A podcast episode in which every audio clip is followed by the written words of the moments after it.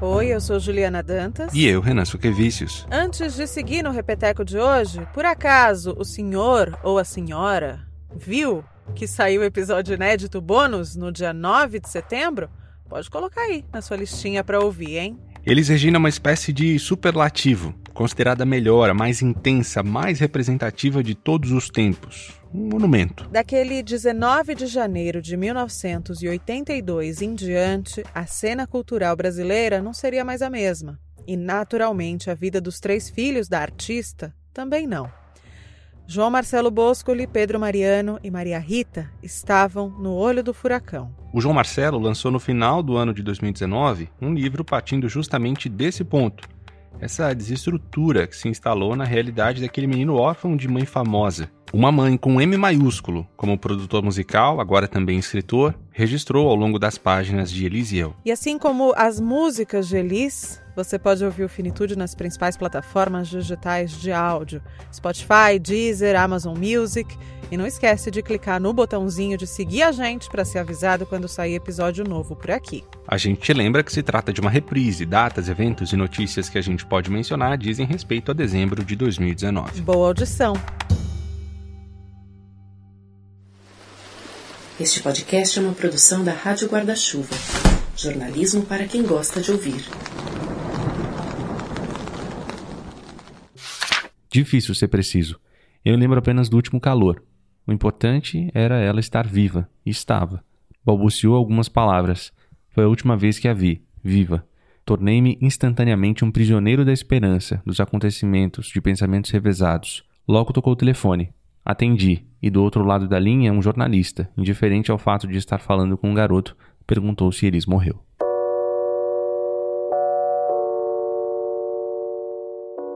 Nesta quinzena, o Finitude se inspirou um pouquinho nos episódios do Põe na Estante, podcast que é o nosso parceiro na Rádio Guarda-Chuva, um clube do livro muito bem conduzido pela Gabriela Maier. Se você gosta de literatura, lá também é o seu lugar. Ao longo deste episódio, vamos ler alguns trechinhos do livro sobre o qual vamos falar. O produtor João Marcelo Bosco lhe deu adeus à infância, provavelmente do jeito mais cruel que pode existir, com a morte da mãe. Como se não bastasse a simples condição de perder a própria mãe na pré-adolescência, o fenômeno que era Elis Regina fez com que essa fosse uma morte estrondosa não só atrás da porta. Dali em diante, o menino passou a se sentir uma peça de quebra-cabeça sem encaixe em nenhuma parte mais. É assim que ele mesmo descreve as próprias sensações na página 45 de um livro de memórias recém-lançado. Elis e eu já é sucesso nas principais livrarias, e este episódio do Finitude se debruça nesta história. Como nos discos de vinil, a tendência é de que o lado A seja o mais conhecido. E para você que está aqui com a gente, seja bem-vindo, seja bem-vinda a uma espécie de lado B de uma das maiores artistas de todos os tempos, contado por alguém fundamental. Nessa quinzena você vai encontrar aqui flashbacks da memória, do coração e das entranhas de alguém que teve aos 11 anos de idade o maior divisor de águas de uma vida inteira. João Marcelo Boscoli é o convidado do Finitude. Aos 11 anos, 6 meses e 19 dias, você perdeu sua mãe. E aí você relata no livro uma desestrutura né, que se instalou na sua vida, que foi um, uma barra e tanto, enfim, sobretudo na idade que você tinha, 11 anos. Como é que foi esse seu processo de luto?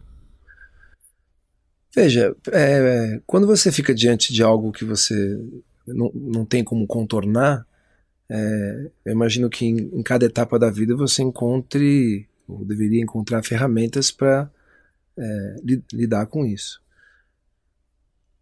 Com 11 anos e meio, você ainda não é um adulto. Você é um ser que está ali em formação você ainda tem muito é, do, do, do, da presença da criança, da presença infantil na sua personalidade, né? Eu não havia entrado na puberdade ainda quando minha mãe morreu. Então, é, eu acho que isso ajuda nas construções né, mentais, né? nas fantasias que a gente tem. Por exemplo, é, sendo bem direto e prático, né? porque você acorda de manhã qual a primeira coisa que você vai fazer de manhã, no dia seguinte que sua mãe morreu? Né? Ouvir música, né? O fone de ouvido passa a ser um. um tem um efeito é, curativo. Né? Você ouviu música?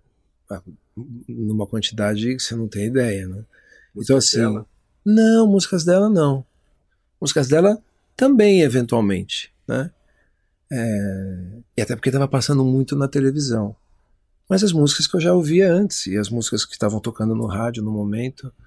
Então isso é, e os amigos é, da escola, assim, essa, essa é, essas relações todas, eu acho que foram fundamentais, assim, porque você, você preenche lacunas com fantasias mais facilmente, eu creio, nessa, nessa idade ainda, né?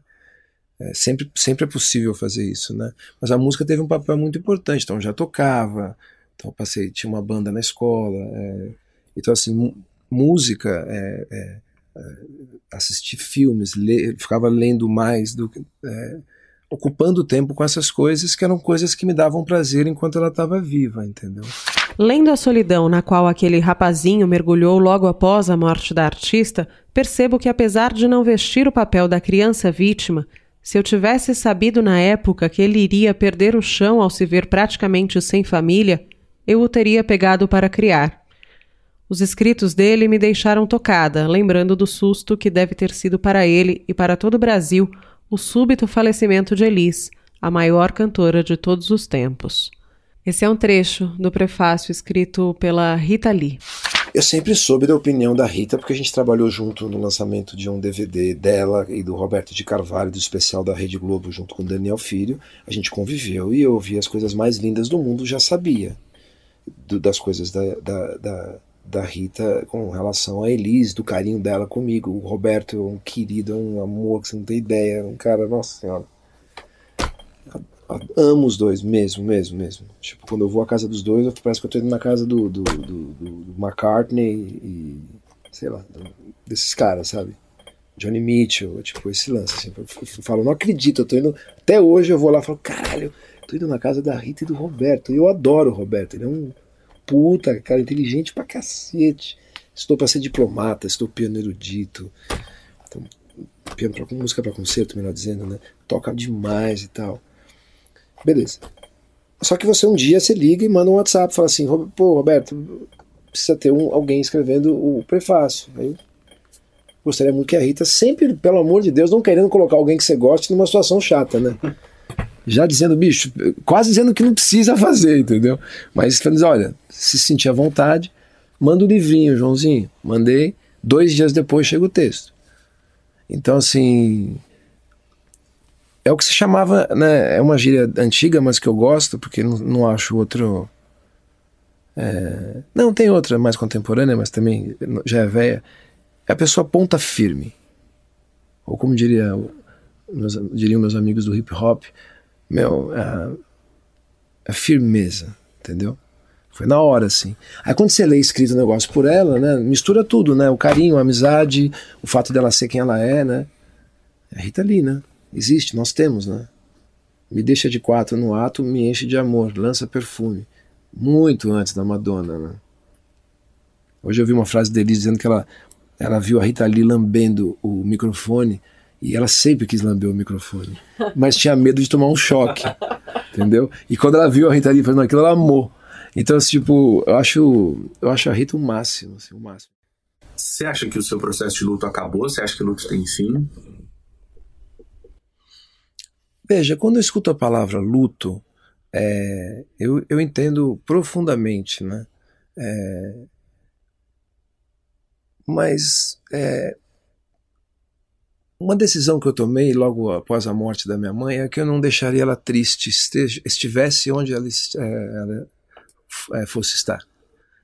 Esteja onde estiver, estivesse onde está, é, melhor dizendo, eu não ia querer que ela estivesse triste por minha causa.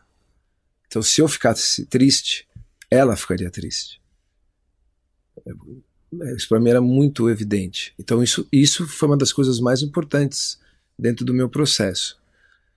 Então assim, nunca, eu nunca evitei pensar nela. É, eu sempre, todos os, sobretudo logo que ela morreu, todos os dias eu recebia grandes doses de amor é, de pessoas desconhecidas, né? Diante de uma tragédia vivida por uma criança, né? Então recebi muito carinho do mundo é, exterior. por fato de, de, ser conhecido. Claro, qualquer criança que é apresentada numa sala e sabem que perdeu a mãe, já avisa antes, ó, tá chegando um cara aí que perdeu a mãe e tal, etc. E, e tem um acolhimento. Então eu recebi esse acolhimento em todos os lugares, né? Então isso também ajudou. Mas eu decidi, assim, eu não. Eu chorava às vezes, antes de dormir, mas não ficava chorando, etc. Tem momentos de choro, chorava alguns minutos, é, mas eu não. É engraçado, eu nunca me revoltei. Mas isso, eu, eu juro, eu não tenho conhecimento técnico para isso, mas eu acho que é até uma predisposição é, endógena, genética. Eu estou falando como um leigo. É, porque eu, é claro que a, o, o, ato de tomar uma decisão de não ficar triste para não deixar a mãe triste já é uma decisão de você não falou, não vou entrar nessa, entendeu? Isso eu não quero para mim. Não, isso é um acidente. Não, não, assim, eu sou uma vítima desse acidente, mas eu não sou uma vítima fatal. E aí também é, era, era e sempre é, é inevitável olhar é, para pessoas que têm perdas similares e, ou muito piores. Né? Eu sei que a sua dor é a sua dor. Né? Isso é pessoal e intransferível. Né? A sua dor de cabeça é mais importante do que a saudade que eu tenho da minha mãe. Cada um não é egoísmo, é que cada um sente a, cada um sente a dor é, é, é sua. Há, há, processos coletivos de dor, mas uma coisa é sua, né? E eu sempre me senti desconfortável é, é, na tristeza. E, e não tem nenhum problema em lidar com, com, com a questão da dor, assim. Eu, eu trabalho com isso, né? É, como é que eu vou fazer música sem sentir dor? Como é que eu vou trabalhar com música sem sentir dor? Né? Então acho que isso também é, é sublimado através da atividade é, musical, né? Num determinado trecho do livro, você fala que, ao mesmo tempo em que nem todo mundo te acolhia, né, é, como deveriam fazer com uma criança naquela situação, é, também quando você dava alguma demonstração de felicidade, de brincadeira, já vinha algum olhar mais repreensivo. É, mas isso é do grupo, isso é isso das pessoas próximas, né? Não, porque as pessoas que é, né, do mundo, na verdade, é, se fosse hoje, fariam selfies, né?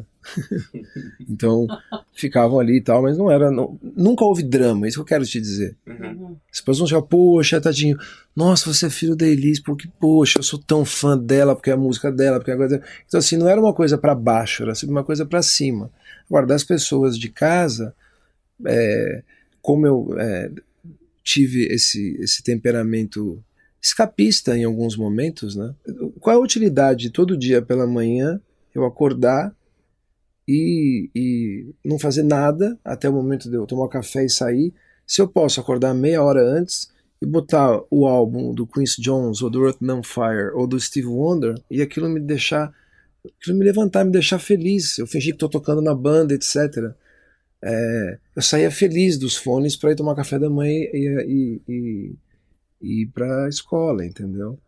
E isso e às vezes à tarde também, né? Porque eu nunca estudei período duplo, né? E isso não era muito parecia que era um, um desrespeito à figura, né? Não era uma situação ideal. É... Quem te reprimia nesse sentido?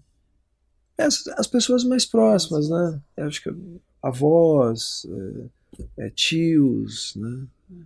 É, primos, é, enfim, porque assim, meu pai morava no Rio e era um fanfarrão, né? Então, ele não, não, não tinha essa, né? O meu, o, o meu avô era meu avô era o que era a única pessoa que não tocava nesse assunto assim sabe ele o avô Romeu é o pai da Elis que é muito quieto falava muito pouco mas mas eu entendo de fato assim não, é, não há nenhuma vilania nisso entendeu havia uns assim as pessoas estavam em outro estado né um choque, porque é, é o centro da família, entendeu? É o, é o, era aquela viga central, né? Então teve um efeito de des, desestruturação muito grande. Né? É impossível você tirar a morte da sua mãe da sua cabeça.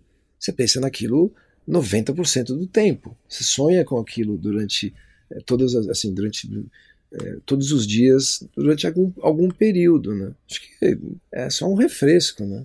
Poder ir lá a uma, a uma casa de, de videogames lá, os arcades, os, os pinballs e, e, esquecer um pouco, né? Entretenimento e cultura, no, de uma maneira geral, tem essa função, né? Curar a tal da ferida da existência, né? Tava doendo pra caralho, eu tava me dopando um pouco mais de, de Steve Wonder, de, de, enfim, dessas coisas todas, né? E é uma explosão. Assim, a morte da minha mãe se dá exatamente na explosão da Jackson Mania. É claro que eu tinha, claro que eu não fazia só isso, mas pô, ocupava um bom tempo, era demais. Você tem um super-herói, né?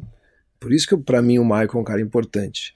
Eu sei a importância musical dele, eu sei do, do período que não é muito longo de produção de coisas muito boas, mas assim, para mim é meio um Falcon, é meio um sei lá, um Batmóvel, o que é, o, o que é um ídolo de futebol para um, uma pessoa e tal. Pra mim, tipo, é um super-herói, entendeu? Um cara da Marvel, um cara da DC, entendeu? Ele tinha era uma coisa extra, completamente extra musical. Isso também me ajudou bastante. A gente costuma falar aqui no Finitude, é, quando uma pessoa muito próxima da gente morre, alguns rituais, algumas tradições, é, elas acabam também, né? E você conta que depois que sua mãe morreu, você acabou mudando de casa, né? Em vida, com ela, a gente já tinha uma rotina. É...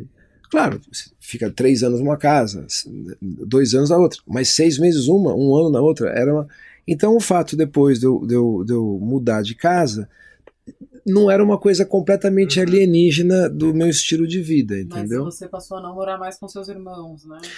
por uma questão é, é, de, de, uma decisão também que, em parte, cabe a mim mesmo. Né? É, por quê? É assim, o normal, você tem dois pais. O meu pai morava no Rio. O natural de tudo né, seria eu ir morar no Rio com meu pai. E eu fui até ele para a gente conversar a respeito disso. Só que eu nunca tinha morado com meu pai. E a ruptura que seria morar no Rio de Janeiro longe dos. Eu tinha estudado no Rio de Janeiro durante a minha infância, um ano em 78, um ano em 80, lá no Colégio Andrews. Então, assim, não tinha os laços na mesma quantidade que eu tinha aqui na cidade é, de São Paulo. Tudo bem, era uma coisa que eu tinha construído fazer um ano e meio, dois anos, mas não importa. Para quem tem 11, um ano é 10% da sua vida e estava ali. Quer dizer, seria uma ruptura muito grande. Então, assim, é, esse período de decisão, né, esse, esse impasse, né, esse período de entre eu vou morar com, com o Ronaldo no Rio, né, primeiro como é que você vai dizer para seu pai, né? Isso demora, você não fala na lata, né? Você demora umas idas, né, para conseguir a, a encontrar palavras para dizer que você não vai morar com ele. automaticamente tem um ciúme, tanto da parte dele com relação ao meu tio, irmão da minha mãe, quanto um, um ciúme com relação ao César. Ele nunca foi hostil ao César, e o César nunca foi hostil a eles. Sempre eles foram muito corteses entre eles. Mas assim, ficou um, um ciúme, né? Meu filho, uma, uma sensação de rejeição para ele, né? Dizer, e eu não quis morar com ele porque, pô, meu pai morava, já tinha separado da segunda mulher, morava num flat. Tipo, meu, todo dia plataforma, show do Roberto à noite, Globo, tipo, meu, não, não absorve uma criança, né? É, não tinha muito a ver, eu, eu, senti que não tinha muito a ver, mas não tinha muito como falar isso para ele. Então eu dei outras razões, falei das relações que eu tinha com a cidade, mas eu ia final de semana não, final de semana sim, final de semana não, final de semana sim, férias, pelo menos metade, assim, 15 dias, um mês, é, e depois as férias eram mais longas antigamente. Então convivi bastante. Então nesse período ficou esse impasse. E o César montou a casa dele, montou a vida dele, etc. Ele já estava casado com uma mulher, estava se namorando e se preparando para casar. E com quem tá, ele está casado até hoje, né? E teve uma outra filha, que é a Luísa, que, que eu amo, a gente sempre se fala. Não é minha irmã biológica, mas é um carinho muito grande que eu tenho. Mas aí, uma vez, mas uma vez que, que, que ficou esse impasse, que ele foi, montou a vida dele, a coisa já estava caminhando, eu acabei indo morar com o meu tio, né? Cara, eu me dava muito bem até a morte da minha mãe, né? A vida inteira eu sempre tive um carinho muito especial por esse meu tio. Ele sempre, ele é muito ele é novo, né? Então, é, quando, ele, quando eu nasci ele tinha 20 anos. Então tem todo aquele jeito de, de, um, de um cara mais jovem tratar uma criança. Né? Depois a nossa vida, exatamente por causa disso, dessa pequena diferença de idade, A vida nossa em conjunta foi conflituosa. Nenhum, sem agressões, essas coisas, sem dramas, mas foi conflituosa. E aí tem uma questão básica: o, o irmão, o Rogério, se considerava o herdeiro da Elis. Não no sentido de querer dinheiro, essas coisas e tal, não é isso. Mas ele que tomava, ele que tomava as decisões, ele é que. Quando, na verdade, né, eu discordo dessa visão. Mas não é uma coisa que seja. É, não, é, não é mentirosa, não é um, uma, uma, uma impostura. É uma coisa que ele acreditava. Então ele resolveu que ele ia fazer um disco da Elise em tal lugar, não avisou ninguém. As roupas da Elise foram doadas por toda a regimentação de, das coisas foi feita de uma maneira que eu, que eu acho que não é o ideal. Você pega tudo que tem lá, embala e guarda e quando eu fizerem 21 anos eu entrego para esses caras e tchau, entendeu? Então eu falo de coisas que não, não é que, coisas que não são coisas de valor nada grave, entendeu? É, mas roupas, coisas que me, me, dariam. Eu tenho, temos muitas coisas dela, sapatilha, roupa. Isso, isso eu acho uma delícia. Primeiro porque é um ícone pop brasileiro, eu preciso guardar isso. Não posso uhum. simplesmente não posso sair doando os negócios que um dia é, eu espero poder deixar exposto. E segundo porque são as roupas da minha mãe, é mágico, né? Eu não abro a mala de vez em quando e me visto com elas como Norman Bates, né? Fiquem tranquilos. Mas assim, quando eu preciso abrir para mandar, para tirar uma fotografia e tal, é sempre, é sempre comovente assim. Uhum.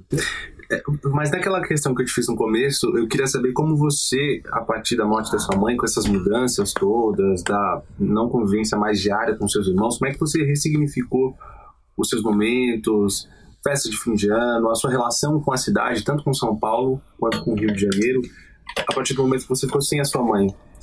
A relação com o Rio de Janeiro é, tinha o meu pai envolvido, então foi maravilhosa para mim naquele momento, porque eu, eu, tinha acesso a todos os lugares que você possa imaginar na cidade.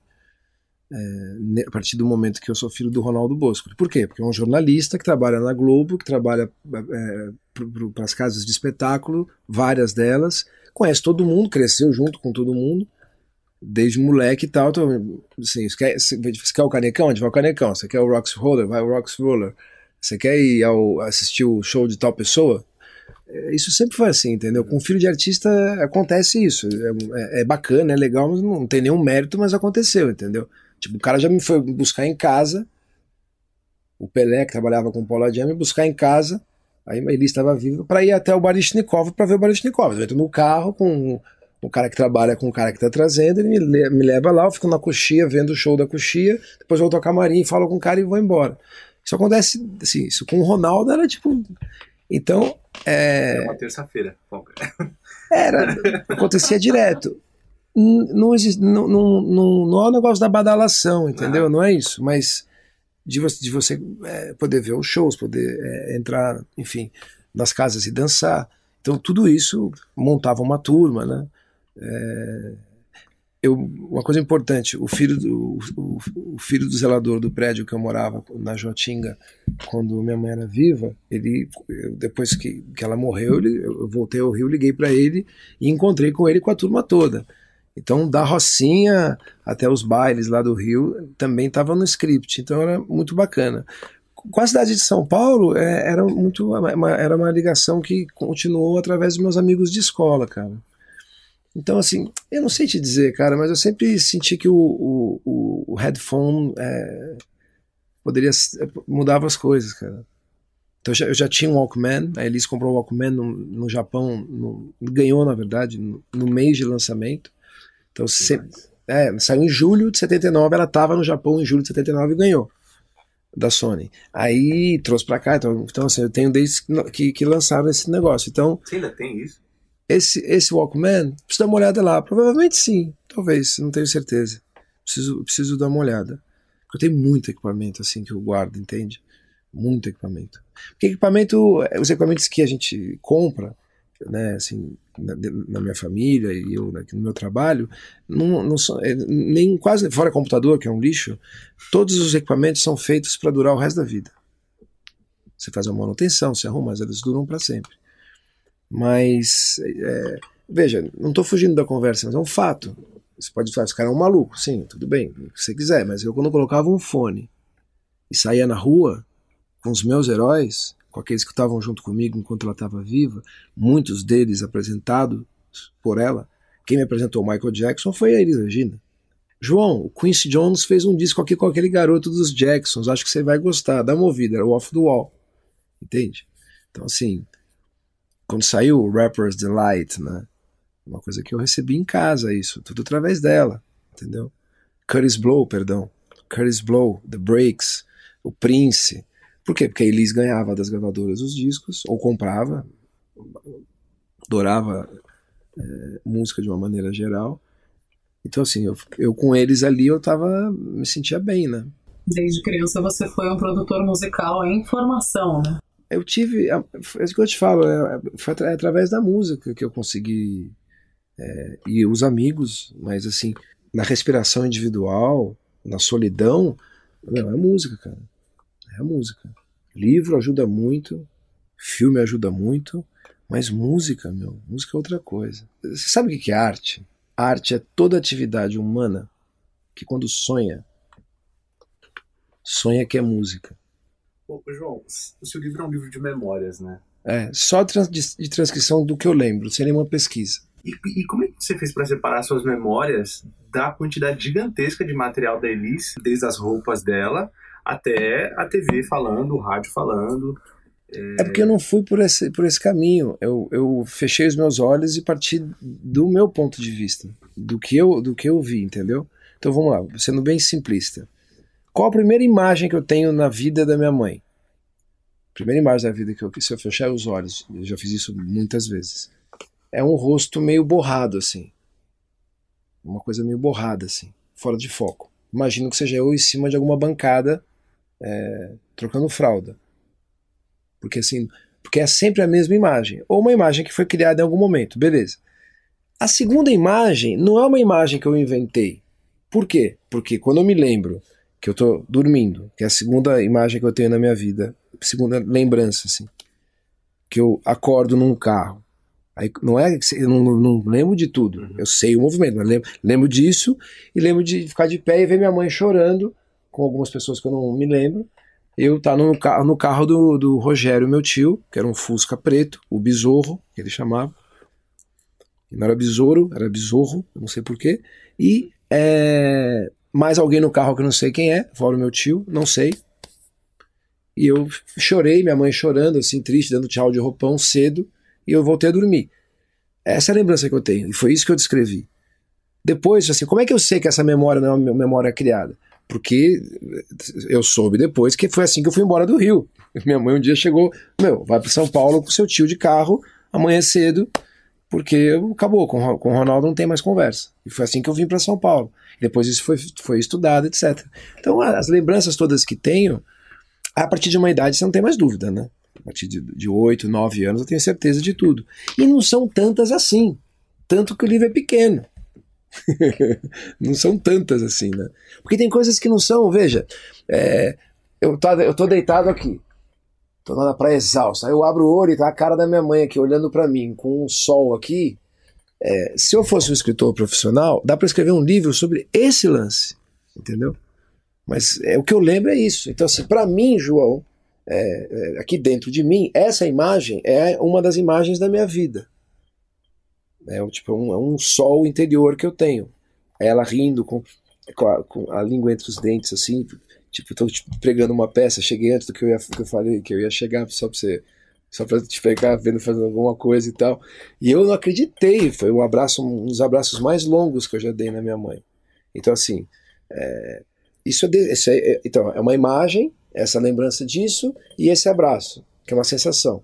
Então isso no livro viram seis linhas, dois parágrafos. Mas dentro de mim é, é um pedaço maior do que o meu rim. Rio, 14 de junho de 1971. João, queria era te dizer que te amo, preciso de você. Quero você mais do que tudo que já quis. Queria te dizer também que não sei como é que achava graça nas coisas antes de você surgir, porque eu sinto uma falta incrível de você. Quando não está por perto, os troços perdem o sentido e a razão. Outra coisa que você precisa saber é que você construiu pacas. Você me pegou um bagaço daqueles, me ajeitou, me maneirou, me devolveu a risada do ginásio, criou uma fonte de investimentos em minhas áreas menos desenvolvidas. Negócio maravilhoso, sua mão no meu cabelo. A única mão que não me mete medo. Você falou que. Eu fui numa entrevista tua que você escreveu esse livro porque você deu conta de que as pessoas morrem. Sim. É, e que você vai morrer. Claro.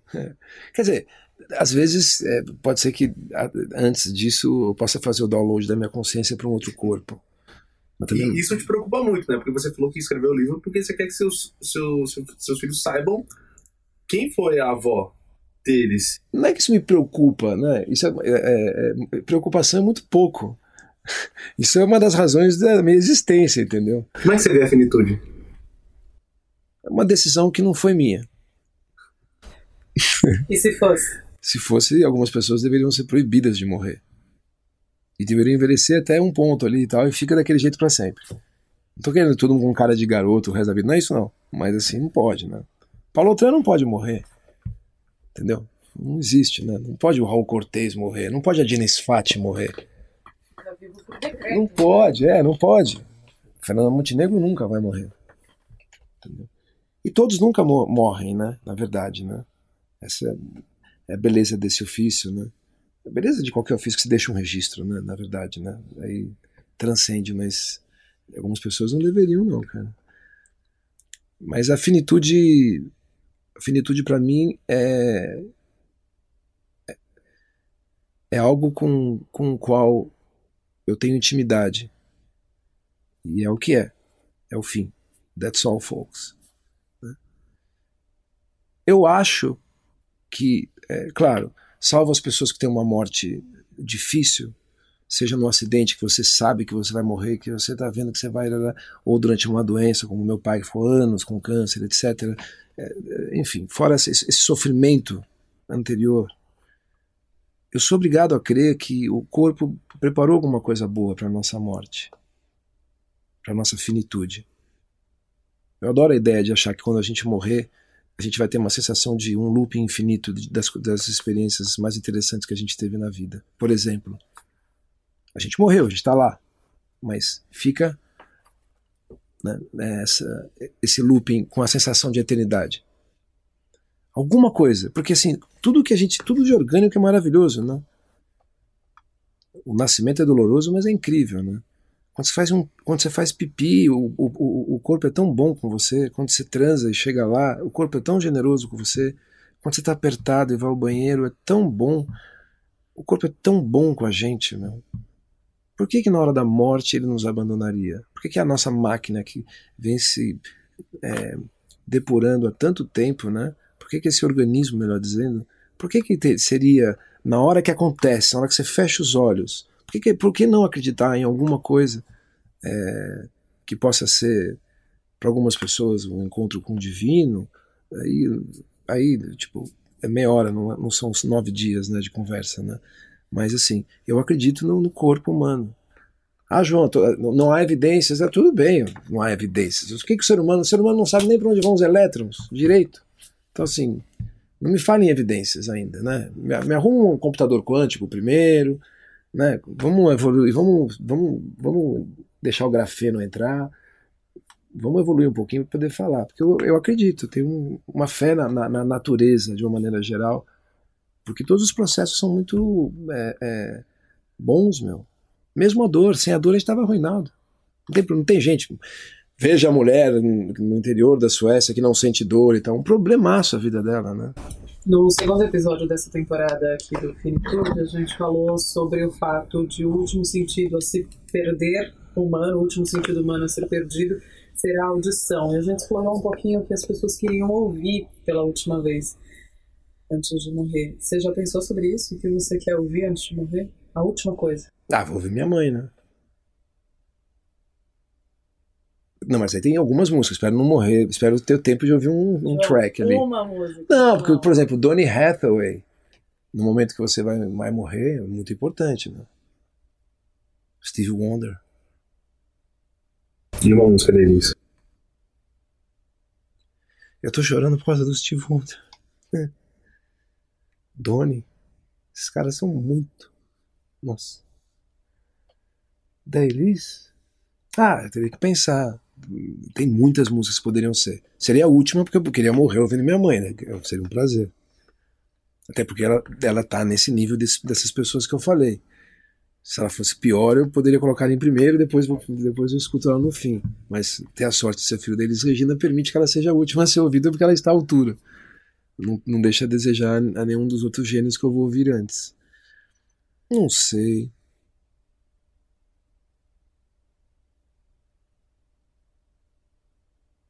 Talvez pela simplicidade aqui a gente precisa né, seguir a vida, vocês têm que né, passar o Natal em casa.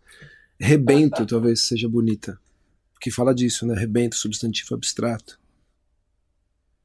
E é bonita. Eu queria uma música triste. João, obrigado por receber a gente aqui. Obrigado. Eu descobri uma coisa agora. É, eu consigo me, me distanciar por, por, pelo exercício é, da emoção que eu sinto quando eu falo da minha mãe. Mas os outros artistas eu não consigo. Engraçado, né? Porque eu não treino isso. Então, quando vocês falaram de morrer, eu imaginei o Donny Hathaway e o Steve, para citar dois. Fiquei muito emocionado. Eu não comecei a chorar. É, porque eu estava falando especificamente de uma música da Elis. Ficaria emocionado, mas eu não. Aí junta tudo, bota esses caras juntos. Nossa, aí é... Só pra vocês saberem, né? Já que vocês estão falando disso, né? Eu também nunca tinha pensado numa playlist pra hora da morte, né? Uma boa playlist, né? É que, puta, morte, né? Para os ocidentais, sobretudo, né? Você fala essa palavra, né? A única certeza que você tem e aí fica essa, essa, esse lance, né? Fica pesado, né? Eu sei que é triste e tal, mas não, a gente deveria. Eu não sei, para mim não é. Mas eu percebo que se eu fizesse uma coletânea para ouvir um leito de morte, que venha todo mundo a fugir dessa coletânea. É, ficaria mórbido, mas eu acho. É, eu não quero estetizar a morte, nem dizer que existe uma beleza na morte.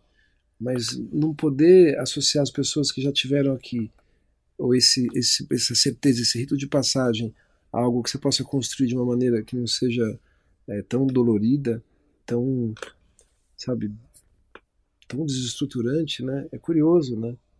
Nós devíamos, na minha opinião, se, se, se pudesse, se pudesse governar o, o mundo, é, eu acho que a gente deveria tratar a morte de um jeito diferente.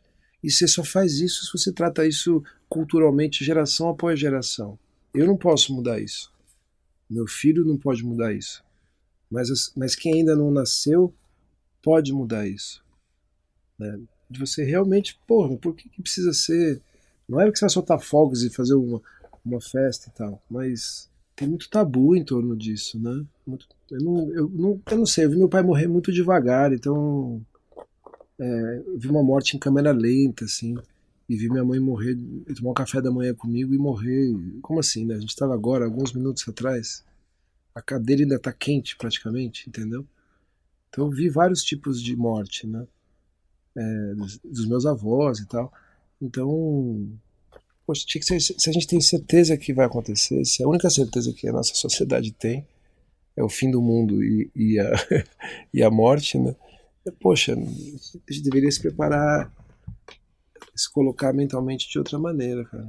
Senão é um compromisso marcado, você vai saber que o seu último ato de vida é, vai ser uma merda. Quer dizer, é, todo filme vai ter um final triste, né? Eu não sei. É, eu fui obrigado a olhar a morte de outro jeito.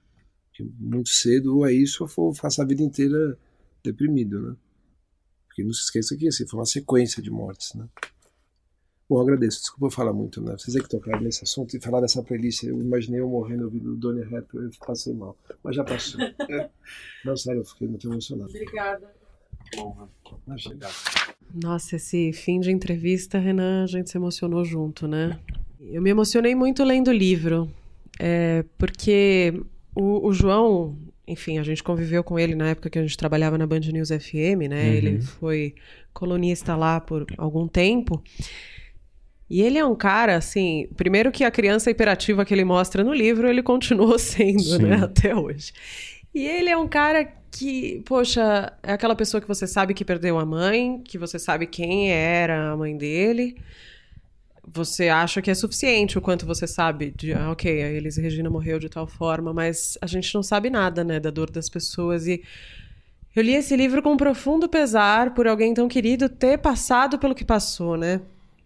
É, E ao mesmo tempo tem, tem um, um outro lado dessa condição da, da Elis, é, que é o meu pai era muito amigo da Elis. Audálio Dantas. É, Era- eles foram muito parceiros, especialmente na época da ditadura. Os dois batalhavam contra os anos de chumbo aqui no Brasil. E aí, quando eu conheci o João, foi um encontro, né, de certa maneira, porque, poxa, nossos pais eram amigos e, enfim, eu tinha um pai que era amigo da Elis, etc. E aí, saindo da entrevista, né, o João até falou que ele não chegou a conhecer meu pai, ou se conheceu não lembrava, mas que ele lembrava de seu nome presente na casa dele. Uhum. E, poxa, isso é tão emocionante, né, e, e é tão bom ter essa memória cruzada, digamos assim, né, do que era meu pai, do que era Elisa, mãe do João. E acho que o que fica é o peso da memória, né? A importância da memória, né, Renan? É o que eu achei mais interessante, que o João fez um livro de memória para os filhos, para os netos, para os bisnetos dele. E é legal que alguém possa escrever um livro sobre a memória que tem da própria mãe, da própria família. E mais legal ainda quando esse cara é, é filho da Elis Regina, né? Ele Apenas. pode escrever sobre a mãe dele, não só para a família dele, mas para todas as pessoas que admiram o trabalho da Elis Regina, que até hoje ouvem, ou que até hoje é gente nova que vai descobrindo o som dela, né? Descobrindo quem foi essa mulher, a potência que ela foi, a artista que ela foi. Que bom que ele fez esse livro para a família dele e pra gente também.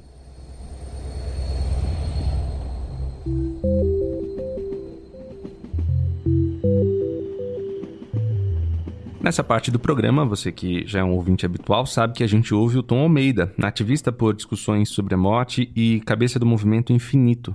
Nessa quinzena, o Tom vai falar sobre como a gente pode deixar registros. Como é que a gente deixa registros das pessoas queridas ou nossos mesmos para o momento em que elas ou a gente mesmo não estiver aqui?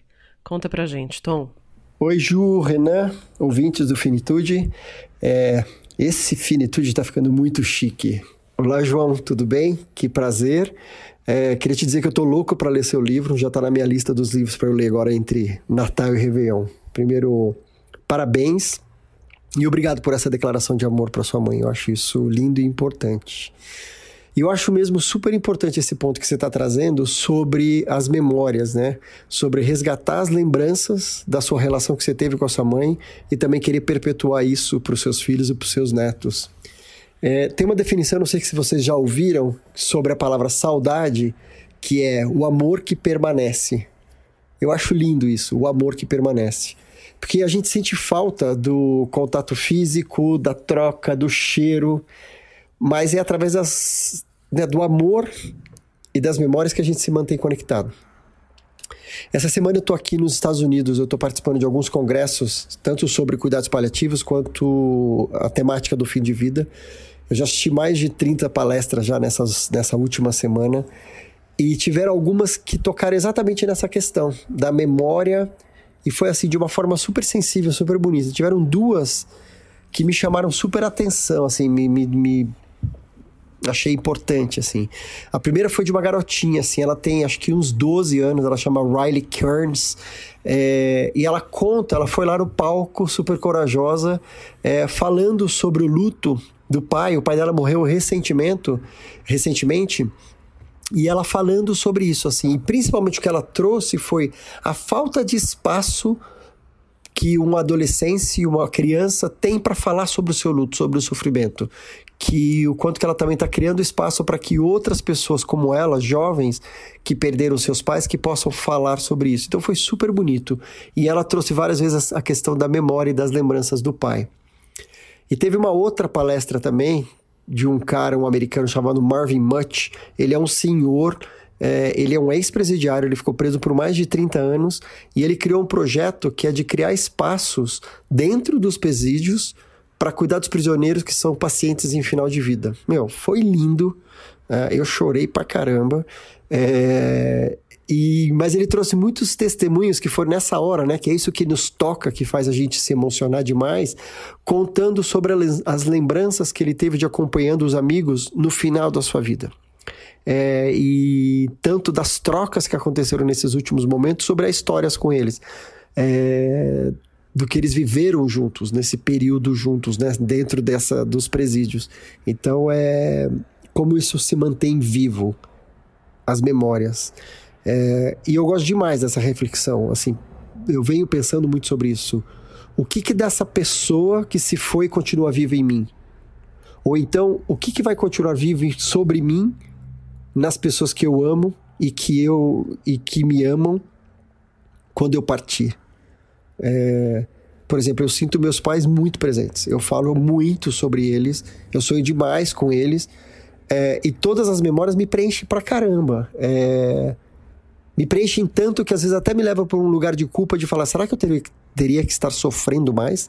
Será que eu deveria estar sentindo mais faltas? Mas daí é já um outro assunto sobre luto para uma outra, outra história. Mas eu acho que o convite que fica é: crie memórias. É, crie memórias, crie momentos inesquecíveis com as pessoas que você ama, porque a gente nunca sabe quando a gente vai perdê-las. É, e a oportunidade, acho que o mais importante, assim, de criar essas memórias, está sempre assim no nosso alcance, é através do simples, é através do que é de verdade. Porque às vezes a gente fica esperando, né? O criar uma memória numa grande viagem, num grande presente. E às vezes o que a gente lembra é do simples, é do cheiro, é da comida, é de uma conversa, é de um toque. Então, esse é o convite, tá bom? Um beijo para vocês. Tchau. E o Finitude desta quinzena vai se encaminhando para o fim.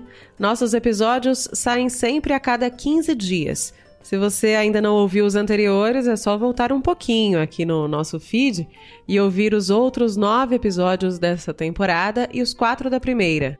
Nossas outras recomendações são os nossos podcasts parceiros aqui na Rádio Guarda-Chuva. Além do Põe na Estante, que a gente falou no comecinho aqui do Finitude, tem também o Rádio Escafandro, um mergulho em grandes reportagens feitas pelo Tomás Chiaverini. O mais recente episódio faz um paralelo entre o Brasil de hoje, sob o governo Bolsonaro, e o Brasil da ditadura militar nos anos de chumbo. Se você quiser entrar em contato com o Finitude, manda uma mensagem pra gente pelas redes sociais. No Twitter você encontra o nosso perfil buscando por podcast Finitude. No Instagram é o contrário, Finitude Podcast. A gente está também no Facebook. E olhando as redes sociais nessa semana que passou, vimos muita gente postando o Finitude. É, o Spotify mostrou que, para alguns desses usuários, o Finitude foi o podcast mais escutado do ano e a gente ficou muito feliz, né? A Ju? gente ficou tão contente, Renan. Vou até ler alguns nomes aqui, mas várias pessoas é, compartilharam o Finitude nos stories, a Juliana Tostes, a Márcia Generoso, o Ramon Frutuoso, todos eles aqui com o Finitude no top 1 do Spotify. A gente ficou muito contente. Compartilha com a gente também quando puder acessar esse recurso no Spotify, marca a gente.